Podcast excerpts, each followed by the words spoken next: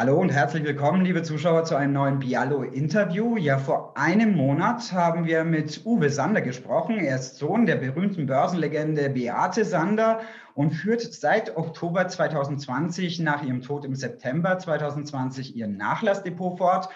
Und die Resonanz, die wir auf das erste Interview mit ihm bekommen haben, war gigantisch. Wir haben zahlreiche Kommentare, Likes von euch bekommen. Dafür nochmal herzlichen Dank für euer Feedback. Ja, und diese positive Resonanz hat uns gleich dazu veranlasst, ein neues Format aufzulegen, den Depot-Check. Äh, wir wollen das Beate Sander Nachlassdepot immer im Blick behalten. Wir schauen regelmäßig einmal pro Monat drauf, was waren die größten Zukäufe und Verkäufe im Vormonat.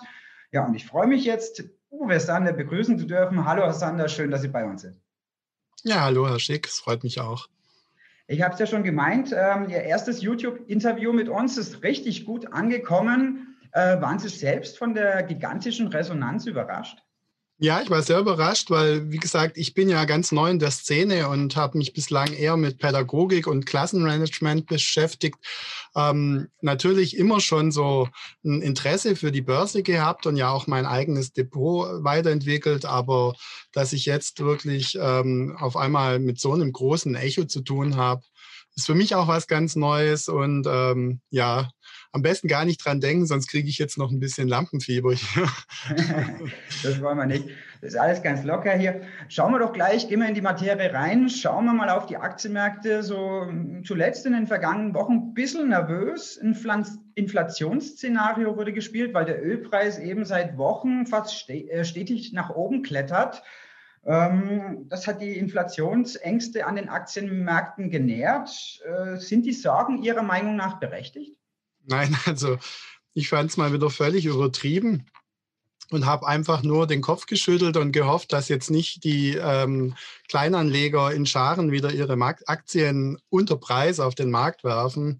Also was ist denn passiert? Wir haben jetzt einerseits eine ähm, Erhöhung der Mehrwertsteuer wieder von 16 auf 19 ist ein Sondereffekt. Wir haben jetzt eine CO2-Steuer, die ja auch ökologisch sinnvoll ist, denke ich. Ähm, dadurch natürlich bei uns einen kleinen Preisanstieg. Jetzt ähm, gab es auch ein bisschen höhere äh, Renditen für die Anleihen in den USA, sieben Jahre für 1,6 Prozent. Das ist ja alles nichts Schlimmes. Also ich habe mich schon sehr gewundert, warum da so eine Übernervosität äh, herrscht. Denn eigentlich ist ein Preisanstieg von ja, zwei Prozent oder knapp zwei Prozent im Jahr langfristig nichts, wovor man sich fürchten muss. Das gehört einfach in einer konjunkturellen Aufschwungphase dazu. Und ähm, also ich wäre da mal wieder eher so ein bisschen ähm, derjenige, der dazu rät, einen Gang zurückzuschalten und nochmal tief durchzuatmen und zu sagen, ja, das ähm, ist vielleicht als kurzfristige Meldung ein Dämpfer für die Aktionäre, aber das ist eben, wie gesagt, wieder nur die kurzfristige Perspektive, dass deswegen Aktien aus dem Tech-Bereich gleich 10, 15 Prozent runtergegangen sind. Wenn sie noch weiter runtergegangen wären, dann hätte ich noch mehr zugekauft. Ich hätte das dann eher als Kaufanreiz gesehen, aber auf keinen Fall hätte ich irgendwas von meinen Aktien jetzt deswegen hergegeben. Hm, dennoch, jetzt, wenn die Aktienmärkte doch so nervös auf ein steigendes Inflationsszenario reagieren, dann muss man sich ja die Frage stellen, äh, hängen da die Aktienmärkte nicht doch schon ein bisschen zu sehr am Tropf der Notenbanken, wenn die jetzt Angst haben, die Investoren vor steigenden Zinsen, dass die äh, eben, äh, dass äh, die Folge eben steigende Zinsen wäre. Ähm, haben sich da die Aktienmärkte vielleicht wirklich zu sehr von der Realität entkoppelt und sind eigentlich nur noch angetrieben von der Liquidität der Notenbanken? Ja, ich denke, es gibt schon viele andere Gründe auch, ähm, Aktien zu kaufen und zu halten. Ähm, ich sehe auch nicht, dass die Aktien jetzt nur an irgendeinem Tropf hängen. Natürlich, wir haben eine Geldschwemme. Ähm, wir haben sie auch gebraucht. Wir hätten jetzt ohne diese massiven Corona-Hilfen in den USA und in Europa auch ähm, viel größere äh, Einbrüche zu erleiden gehabt. Und diese Geldschwemme ist natürlich jetzt auch erstmal für die Aktionäre gut und es kann aber nicht auf Dauer so sein und so bleiben. Also hm, von der Realität entkoppelt, das höre ich oft und ähm, ich kann es nur immer wieder sagen, es ist nicht meine Einschätzung, es ist vor allem auch an der Stelle würde ich das wirklich auch so sagen, es ist auch nicht mein Gefühl. Aktien zählen ja generell als Sachwerte und Sachwerte sind ja auch immer ein guter Inflationsschutz. Also langfristig ist mit, mit Aktien auch bei steigenden Inflationsraten immer gut gefahren. Ähm, auf welche Kennzahlen sollten jetzt aber Anleger besonders achten, wenn man jetzt ähm, steigende Inflation berücksichtigt? Ja klar, also ich schaue mir natürlich bei Aktien, die neu ins Depot kommen, äh, immer erstmal das KGV an, also das Kurs-Gewinn-Verhältnis. Das ist auch eben einfach eine Kenngröße, die man sich sehr gut ähm, auch klar machen kann. Also ein KGV von 20 bedeutet beispielsweise, dass die äh, Aktie so viele Gewinne abwirft, dass nach 20 Jahren praktisch sich ähm, der Kaufpreis dadurch schon wieder amortisiert hätte. Ähm, liegt das KGV unter 20 und ist der Buchwert dann auch nicht allzu weit vom Aktienkurs entfernt, dann sind das schon mal gute Vorzeichen. Aber wenn man sich jetzt mal wirklich das Depot genauer anschaut, dann sieht man, dass viele Aktien aus dem Growth-Bereich das gar nicht ähm, schaffen können. Also ähm, das ist eher ein ähm, das sind Kennzahlen, die dann bei den Value-Aktien eine gute äh, Einschätzungsgrundlage geben. Aber man muss natürlich sagen, die äh, Unternehmen, die jetzt eben sehr stark noch auf Wachstum getrimmt sind, auch junge Unternehmen, die haben natürlich noch nicht so hohe Gewinne erwirtschaftet. Und da bezahlt man dann praktisch im Kurs eher schon die Fantasie und das Vertrauen darauf, dass sie sich einfach künftig im Markt gut positionieren können. Das heißt also, ähm, es kommt immer darauf an, welchen Typus Aktie habe ich. Äh, und dann schaue ich mir diese Kennzahlen an, aber sie sind dann auch nicht das einzige Kriterium, ähm, was mich dazu verleitet, äh, die Aktien zu kaufen oder nicht, sondern das ist eine zusätzliche Information. Dann werfen wir doch gleich mal einen Blick auf Ihr Depot. Sie verwalten seit Oktober 2020 das Nachlassdepot Ihrer Mutter. Äh, wie hat sich jetzt der Depotstand seither entwickelt? Verraten Sie uns, ähm, weil Ihre Mutter hatte ja zum Schluss so roundabout 2,7 Millionen Euro im Depot. Äh, ihre Schwester Elke hat auch noch einen Teil bekommen. Können Sie kurz noch vorab erklären, äh, wie viel Sie da genommen haben, äh, wie viel Sie da übernommen haben im Endeffekt und wie sich der Depotwert seitdem entwickelt hat? Ja, also es gab natürlich jetzt im Vorfeld von der US-Präsidentschaftswahl nochmal eine ganz äh, starke Volatilität. Und da äh, sind die Kurse relativ noch mal äh, auch zurückgegangen.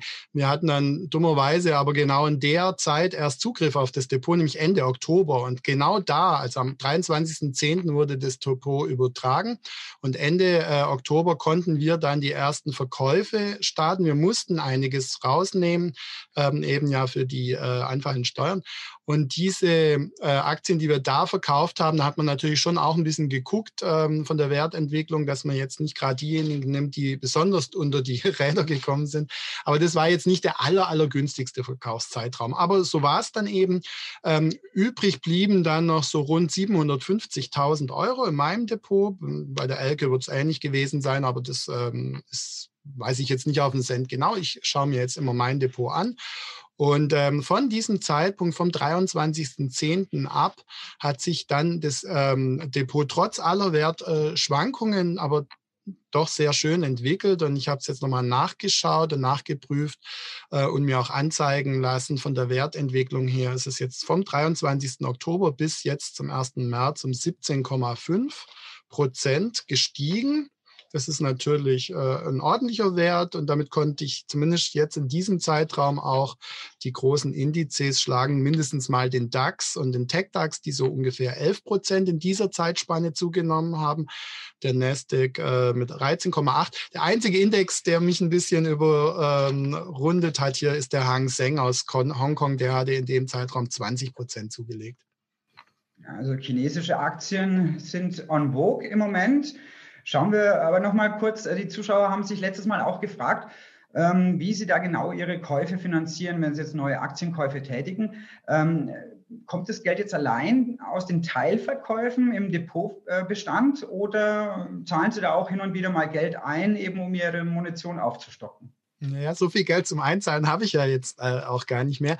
Aber klar, ähm, zunächst mal Teilverkäufe und die habe ich auch schon proaktiv gestartet. Also ich hatte tatsächlich äh, Ende Dezember dann, äh, unabhängig jetzt von irgendwelchen Steuerdingen, äh, die ich mir da zurückgelegt hatte, habe ich mir eine Reserve aufgebaut für den Fall, dass es ähm, zu deutlichen Rücksetzern kommt. Ich würde jetzt weder von einem Crash noch von einer Blase sprechen, aber Rücksetzer sind ja äh, immer wieder zu erwarten.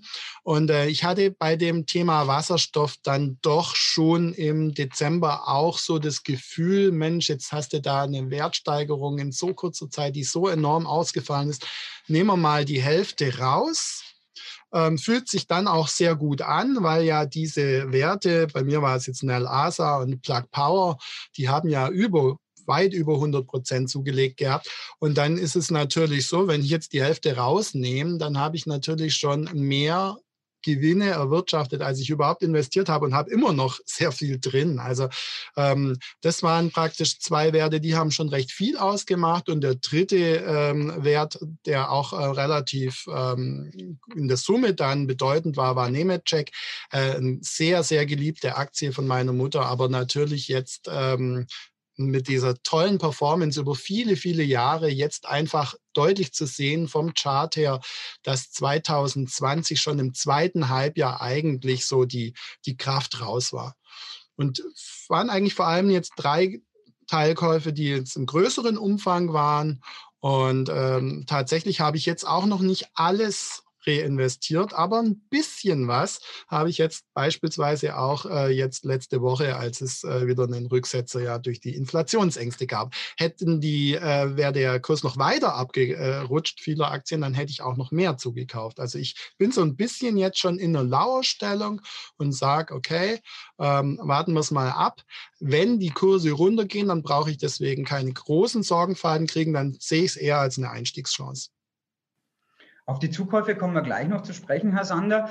Ähm, Nochmal kurz äh, zu Nel Asa, Plug Power, das sind ja die wirklich die absoluten Highflyer bei den Wasserstoffaktien gewesen, auch in den letzten Monaten. Aber vom Potenzial her sind Sie auf jeden Fall noch überzeugt, da bleibt auf jeden Fall noch ein Restwert äh, äh, von denen im Depot drin. Der ist ja groß. Also wenn ich die Hälfte rausnehme und 200 Prozent plus habe, dann ist ja immer noch mehr drin, als vor äh, einem Jahr war.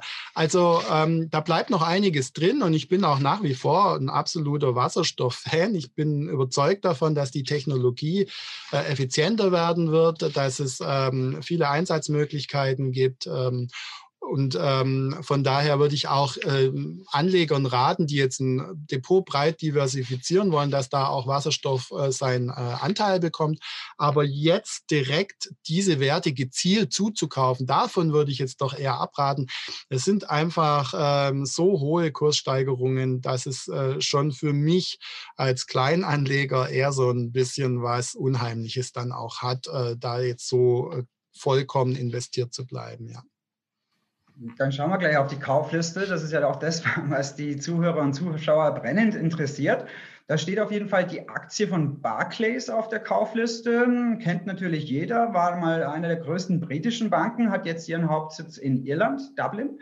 Mhm. Äh, was waren die Gründe für den Kauf? Ja, ich hatte also natürlich erstmal mit Freude festgestellt, dass in meinem Aktiendepot so gut wie keine britischen Aktien waren.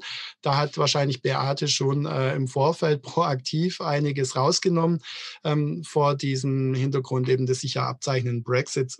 Jetzt ist es aber so, dass natürlich Großbritannien trotz allen langfristigen Problemen, die sie auch durch den Brexit haben, ich, ich finde es natürlich ganz äh, äh, bedauernswert und auch äh, letztlich für, für alle äh, problematisch, aber die Entwicklung Großbritanniens jetzt gerade in Blick auch auf diese Impfquoten, diese hohen, und dass sie sich da praktisch doch sehr forsch so auf dem Weg gemacht haben, äh, das versetzt jetzt natürlich die ganze ähm, Nation in eine gewisse Aufbruchstimmung. Und es ist jetzt schon damit zu rechnen, denke ich, dass die ein oder andere äh, britische Aktie auch dieses Jahr wieder zulegen wird.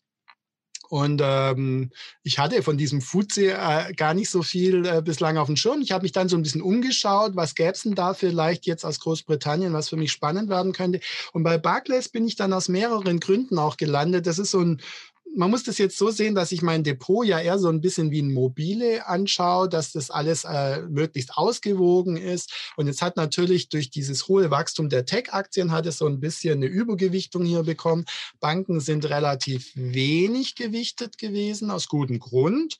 Und jetzt wollte ich da auch ein bisschen gegensteuern. Mit Barclays habe ich jetzt praktisch zwei Fliegen mit einer Klappe geschlagen. Einmal ein sehr gut aufgestelltes, ähm, global operierendes ähm, Bankhaus, was eigentlich auch von den Bilanzen Bilanzen und von den Kennzahlen durchaus überzeugt.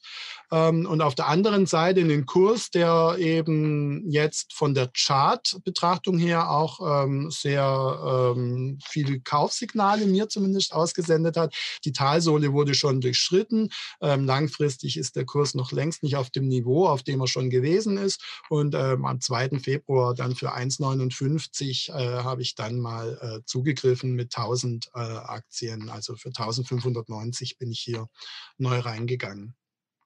Dann, ja, und hat sich auch schon ganz schön entwickelt jetzt, aber wie gesagt, ähm, das ist jetzt unwesentlich, was da nach ein paar Wochen äh, passiert. Ich habe mir die äh, Barclays-Aktien natürlich wie alle anderen auch nicht gekauft, um sie jetzt gleich wieder ähm, herzugeben, sondern das ist äh, langfristig. Das zeichnet ja auch die Hoch-Tief-Mut-Strategie aus, dass man mal Gewinne mitnimmt, unten dann einsteigt oder eben neue Titel aufspürt und mit dem Sinn und dem Zweck eben auch langfristig dabei zu sein. Nur noch ganz wichtig, auch der Hinweis für unsere Zuschauer ist eben keine Zockerei, sondern äh, welchen Anlagehorizont haben Sie da mindestens, sage ich mal, so sollte schon mal so, kann schon fünf Jahre bis zehn Jahre durchaus Potenzial, kommt natürlich auch immer darauf an wahrscheinlich, äh, wie sich die Geschäftsentwicklung dann darstellt ne, im Laufe der Zeit.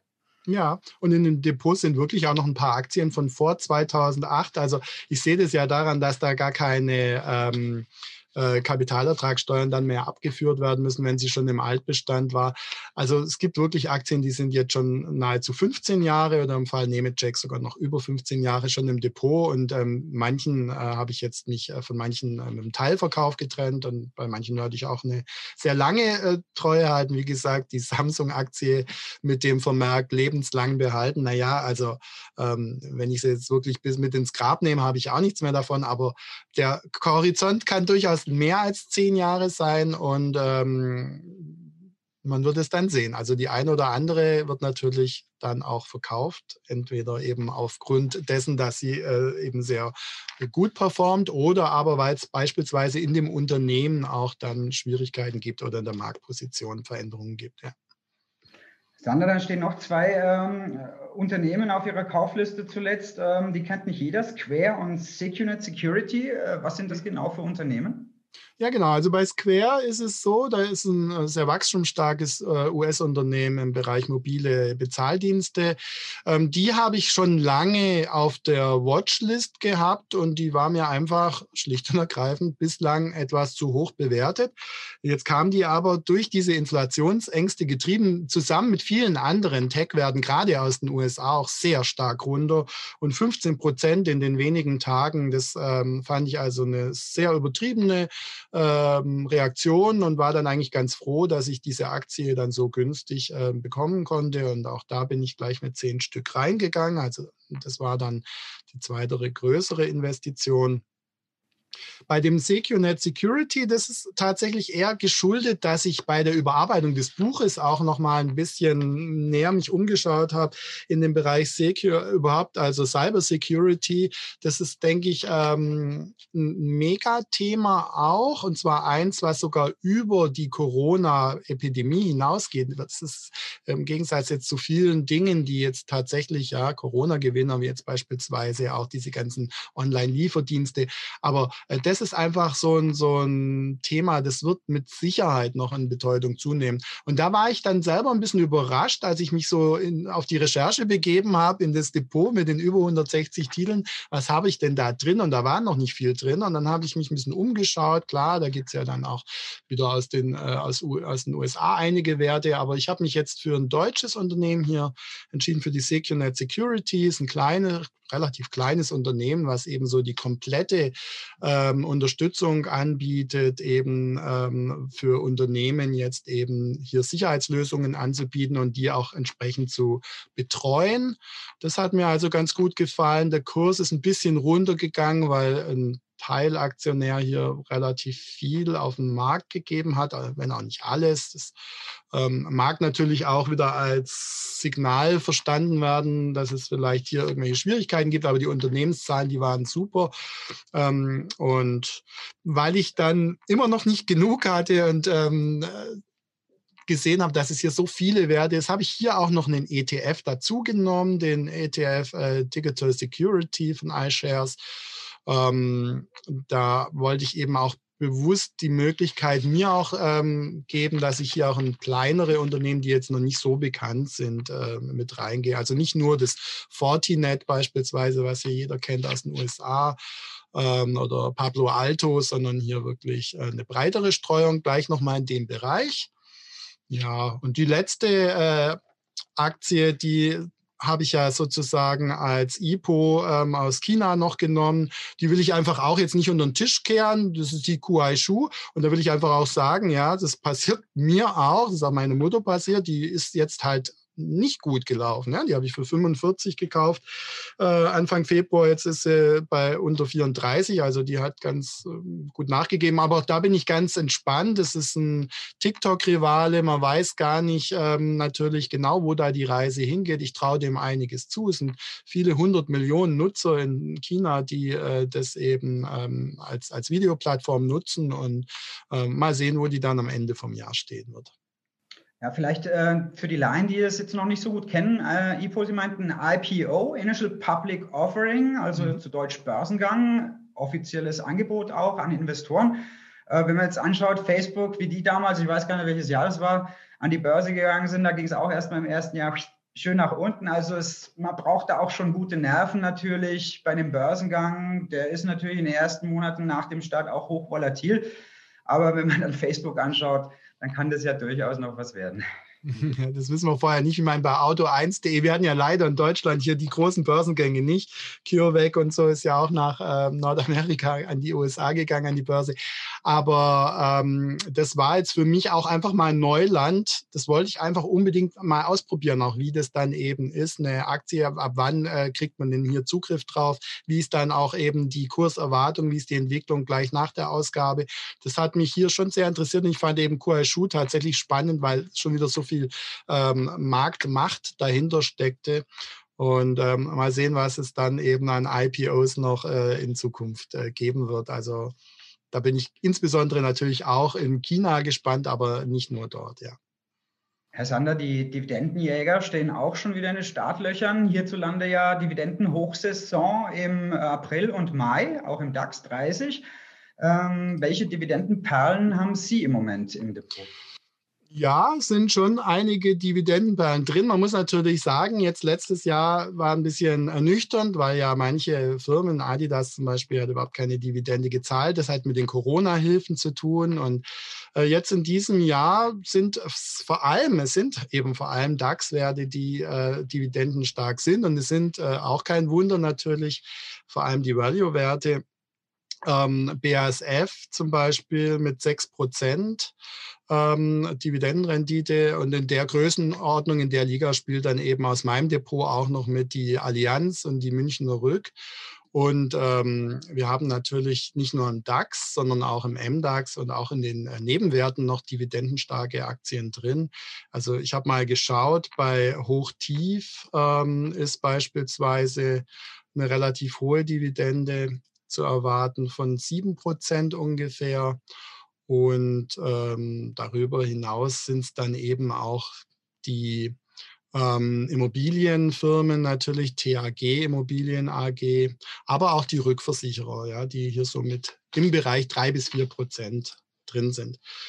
Bei meinen schönen Nachhaltigkeitsaktien, das muss man natürlich ganz klar sagen, da muss man Abstriche machen. Man kann nicht alles haben. Und ähm, ich denke, bei den Dividenden ist es auch wie bei so vielen Dingen, es ist ein schönes Beiwerk, aber es darf nicht der einzige äh, Ausschlag nachher sein ähm, für den Kauf von einer Aktie, denn ähm, manchen Aktionären ist es sogar lieber zu sagen, hey, passt auf, wenn ihr Gewinne erwirtschaftet, verteilt es nicht mit der Gießkanne auf alle Aktionäre, sondern schaut, dass ihr die Entwicklungen in eurem Laden damit vorantreibt, damit ihr Wettbewerb, äh, wettbewerbsfähig bleibt und eben auch äh, in den zukünftigen Jahren uns Anlegern dann einfach mit guten Geschäftsergebnissen beglücken können, die sich dann ja auch wieder auf den Kurs niederschlagen. Ja, Dividende muss man natürlich auch beachten, äh, wird natürlich auch aus den Gewinnen ausgeschüttet. In der Corona-Krise, das äh, haben die Gewinne jetzt nicht so äh, gesprudelt wie sonst. Also könnte es auch bei dem einen oder anderen Kandidaten äh, vielleicht auch nur eine Stagnation bei der Dividende geben, keine Anhebung oder vielleicht sogar eine Dividendensenkung weil man eben auch ein bisschen Cash, äh, Liquidität sparen will. Eigenkapital, sage ich jetzt mal, äh, auch aufbauen will, äh, Reserven, da könnte ähm, ja auch die eine oder andere Enttäuschung herausspringen. Aber Münchner Rück, Sie haben es auch angesprochen, die hat auf jeden Fall die Dividende schon mal stabil gehalten. Das ist ja auch ein mhm. Zeichen auf jeden Fall. Ja, und überhaupt, das ist jetzt vielleicht ein bisschen auch ein Widerspruch zu meinem Buch, aber es ist immer klar, es gibt keine allgemeingültigen ähm, Grundsätze, schon gar nicht bei Dingen, die so im Fluss sind, wie jetzt eben auch diese ganzen Entwicklungen auf den Aktienmärkten.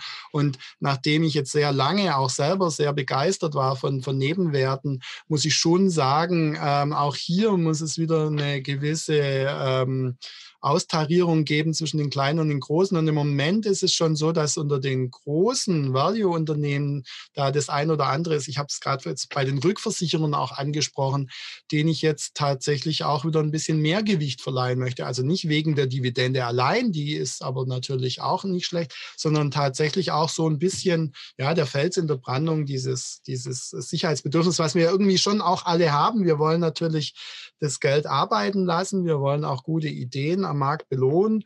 Ähm, und deswegen denke ich, äh, ist es eben hier auch sehr sinnvoll, wenn man das schön ähm, austariert. Herr Sander, dann vielleicht noch ein Rat äh, an die Kleinanleger, an Einsteigerleihen, die sich jetzt mit dem Thema Wertpapierhandel noch nicht so gut auskennen. Gut, wenn man einsteigt, sollte man auch noch keine Aktien kaufen. Das ist immer was für die Profis. Sie sind Profi, schon mehrere, äh, schon über äh, fast 20 Jahre Erfahrung im Wertpapierhandel. Aber wenn Sie jetzt jemand noch gar nicht auskennt, was würden Sie dem Einsteiger empfehlen? Soll er da lieber zur Filialbank vor Ort gehen oder vielleicht äh, Direktbank, Neobroker, Online-Banken, Online-Broker? Was empfehlen Sie da? Ja, es kommt natürlich darauf an, wenn er zur Filialbank geht, dann wird er wahrscheinlich von der Filialbank erstmal andere Produkte empfohlen bekommen, als jetzt äh, selber Aktien zu kaufen, weil die Filialbanken natürlich an ihren eigenen Modellen und Fonds mehr verdienen können. Ähm, Filialbanken sind gut vielleicht für ältere äh, AnlegerInnen, die jetzt noch keinen ähm, Zugang zu Smartphone-Apps und so weiter haben. Ähm, ich habe trotzdem auch beides. Also ich bin noch bei der Filialbank geblieben. Mich hat es überzeugt, dass ich einfach einen guten Service vorfinde, dass das Depot auch einfach sehr gute ähm, Möglichkeiten bietet, um die entsprechenden ähm, Wertentwicklungsverläufe äh, sichtbar zu machen. Man kann sich das Depot nach Branchen sortiert anzeigen lassen. Man kann genau eingeben, ähm, welchen Verlauf was genommen hat. Und man findet auch zu den einzelnen Aktien ähm, eine sehr große Auswahl an den entsprechenden Kennzahlen. Also das hat schon auch für eine professionelle Anlagestrategie viele Vorteile. Man kriegt auch darüber hinaus ähm, auch sehr exotische äh, Aktien und ETFs die jetzt beispielsweise bei Direktbanken nicht angeboten werden. Dafür sind die Preise wieder viel günstiger. Und ganz besonders günstig sind natürlich jetzt diese Online-Broker, die man sich auch ähm, praktisch aufs Handy lädt, die nur über Smartphone äh, funktionieren, wie beispielsweise Trade Republic. Ich habe das selber jetzt auch ausprobiert und war doch ähm, sehr überrascht, positiv überrascht, dass es erstens mal innerhalb von einer halben Stunde mit einer Online-Registrierung schon äh, losgehen konnte. Also kaum hatte ich angerufen, ich musste ein bisschen warten in der Warteschleife, aber dann war sofort das Depot eröffnet und ich habe einen Transfer machen müssen ähm, auf das äh, Depot, damit ich eben handeln kann. Und auch dieser Geldbetrag wurde innerhalb des gleichen Werktages gut geschrieben und dann habe ich es mal ausprobiert. Das ist wirklich nur ein Klick mit dem Finger Finger und schon hat man Aktien, ähm, die man dann für ein Euro beispielsweise ordern kann. Bei Scalable zahlt man drei, vier Euro Monatsgebühr und hat dann so eine Art Flatrate, also was es da alles gibt. Und das macht natürlich gerade auch jetzt für junge Anleger die Sache sehr, sehr barrierearm und macht natürlich auch Spaß. Ja, ich bin nur kurz äh, mal zusammengezuckt beim äh, Thema Trade Republic. Äh, da gab es ja auch schon ähm, ja, große Schlagzeilen zuletzt, äh, auch mit den Hedgefonds. Da hatten wir auch im ersten Interview schon drüber gesprochen. Ähm, gut, wer da zockt, äh, mit dem Zocken, da entstehen immer Verluste. Das muss man so sagen. Äh, wenn man dann reingeht und gleich dann wieder raus will und dann kommt man nicht raus, weil die Börse geschlossen ist, mhm. Damit muss man leben. Das ist auch das Zockerleben. Äh, das kann jedem passieren. Sie äh, investieren natürlich langfristig. Und äh, da macht sich natürlich so ein Einkauf im Langfristinvestment, wo man sagt, okay, ich habe öfters mal was zum Nachkaufen, wenn der Kurs runtergeht, schieße ich Geld nach. Und das dann auch wirklich für 0 Euro ja, wenn das jetzt kein Xetra-Handel ist, sondern ein referenzierter Handel, Hauptsache der, der Preis stimmt dann, der Einkaufspreis, dann ist das ja durchaus eine gute Sache.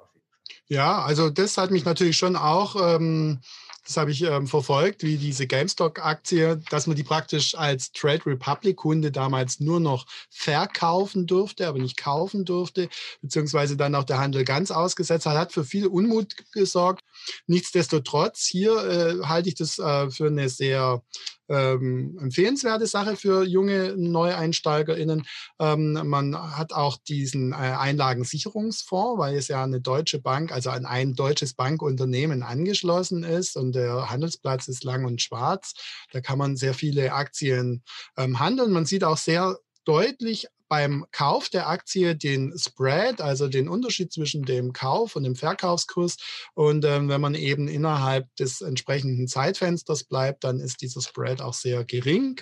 Und ähm, auch von daher werden also nicht verdeckt irgendwelche äh, Kosten da nochmal auf den Kunden umgewälzt. Ich finde auch die Performance sehr schön. Also man hat auch hier wieder eine sehr gute grafische Darstellung von den ähm, Verläufen, von der Performanceentwicklung einzelner Aktien, auch vom ganzen Depot. Und auch ähm, hinterlegt zu jedem Aktientitel sind hier neben gewissen äh, Einschätzungen auch ähm, äh, diese Daten hier beispielsweise des EBITDA, also des Earnings Before Interest, Tax, Depreciation und Amortization. Das heißt einfach der Gewinn vor Abzug von allen anderen Dingen, die national und international eben höchst verschieden sein können. Und das ist auch ein schöner Wert, um dann auch äh, tatsächlich branchenverwandte Aktien äh, verschiedener Kontinente miteinander zu vergleichen. Also rundum tolle Sache für den, der damit affin ist. Allerdings große Gefahr, diese App verleitet einen dazu, zu schnell zu verkaufen und damit genau das zu tun, was, was meiner äh, Grundüberzeugung als Langfristanleger eben nicht entspricht, nämlich äh, doch zu sehr ins Zocken zu kommen. Und da muss man wahrscheinlich wirklich dann auch ähm, sich selber auch ein Stück weit ähm, dieser Herausforderung stellen und einfach die Finger dann vom Verkaufsbutton lassen.